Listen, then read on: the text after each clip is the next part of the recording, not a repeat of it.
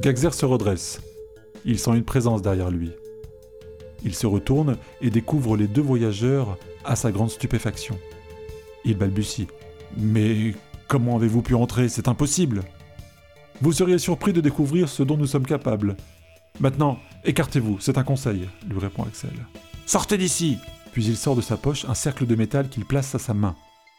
Un rayon vif projette l'homme et la fille contre le mur. Rand se redresse péniblement, regrettant de n'avoir pas fait feu le premier. Quand le secrétaire renouvelle son geste, il tend la main et interrompt le halo. Le secrétaire devine qu'il est face à plus fort que lui. Attendez, je ne sais pas ce que vous voulez, mais cette créature est dangereuse. Nous sommes parvenus à la rendre inoffensive et à en tirer le meilleur. Mais son passé est rempli de drames, de massacres. Rand lui répond calmement, en prenant tout son temps. Vous l'avez enfermée depuis des centaines d'années pour exploiter sa magie, par peur de l'inconnu. Vous ne savez toujours rien sur elle. Elle est bien plus qu'une déesse pour le monde d'où elle vient. Nous sommes venus la libérer. Non, je ne vous laisserai pas. Qu'est-ce que vous croyez? Que votre misérable petite quête est connue de vous seul? Il est en ce monde des forces qui vous dépassent, bien plus terribles que cette petite prophétie qui vous sert de guide. Je vais vous donner un aperçu. Son regard devient plus clair. Ses yeux changent progressivement de couleur. Ses cheveux deviennent de plus en plus raides et se transforment en pics durs comme l'acier. Ses yeux rougissent et son visage s'étend à mesure que sa voix est altérée. Derrière le secrétaire zélé se cache un monstre d'une nature inconnue. De ses mains tordues et grises sortent des filaments qui se répandent par dizaines autour de lui et grandissent en direction des voyageurs. Axel en brise plusieurs avec sa lance, mais l'un d'entre eux atteint sa jambe, ce qui la paralyse et la fait chuter. L'homme se protège par la force de son esprit. Les filaments s'usent à essayer de traverser une cloison invisible. Le secrétaire fait un pas vers Axel, sort un large couteau et tente de lui transpercer le cœur. Rand lui envoie un poinçon, en pleine gorge, d'où le sang noir commence à couler. Mais, ce faisant, il a laissé passer un des filaments dont le contact le paralyse à son tour. Gaxer pousse un rire de soulagement. Imbécile, vous avez vu juste. La magie qu'elle produit ne profite qu'à moi. Je suis le véritable maître. Je l'ai vaincu jadis comme je vais vous abattre. Cette femme était puissante, mais je l'ai dominée malgré tout. Il serre fermement son couteau et tranche la gorge de Rant, sans défense.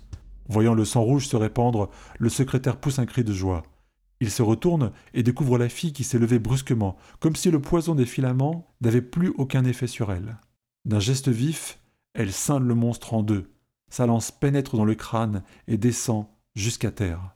Les deux yeux terrifiés de Gaxer s'écartent, emportés chacun par une moitié de corps de chaque côté. Elle se précipite vers Rand qui agonise. Ah non, je ne vais pas retourner te chercher. Elle cherche dans la poche de sa tunique une poignée de fleurs séchées qu'elle projette en prononçant quelques mots magiques. Une lumière douce parcourt les fleurs en lévitation, puis vient recouvrir le magicien. Il ouvre les yeux et se racle la gorge. Merci, dit-il sobrement. Il se relève, au milieu des filaments sans vie, et enjambe les deux restes du secrétaire. Il s'approche du sarcophage. Et l'idée dit-il pensivement. Comment allons-nous l'ouvrir? Il est protégé par un sera inaltérable, créé pour ne jamais la laisser partir. Il est une matière qui dévore toute substance métallique, dont j'ai la maîtrise, les plus d'acides de Kervéa, que j'ai prévu de prendre avec moi, bien évidemment. Le sarcophage n'est pas clos par magie, mais par une serrure invisible, qui, elle, s'enclenche par magie. Si je dépose quelques gouttes au bon endroit, cela provoquera une rupture suffisante. Il fait tomber quelques gouttes. La matière qui constitue le sarcophage, réputée incassable, s'effrite sous l'action du liquide qui creuse toujours plus profondément. Un bruit de ferraille tordue retentit. Le couvercle du sarcophage s'ouvre, laissant apparaître une femme au teint blanc, vêtue de toile qui recouvre sa frêle silhouette. Ses cheveux sont noirs et ses yeux marrons. Son visage est fin, trop fin pour être vraiment beau, mais il émane d'elle une douceur simple et fascinante. Elle se redresse et les fixe du regard. Elle semble chercher ses mots. Axel lui adresse un sourire. Vous êtes libre dit-elle simplement. Des larmes surgissent de ses yeux couleur de terre alors qu'elle sourit. Autour d'elle, la pièce rayonne et tremble.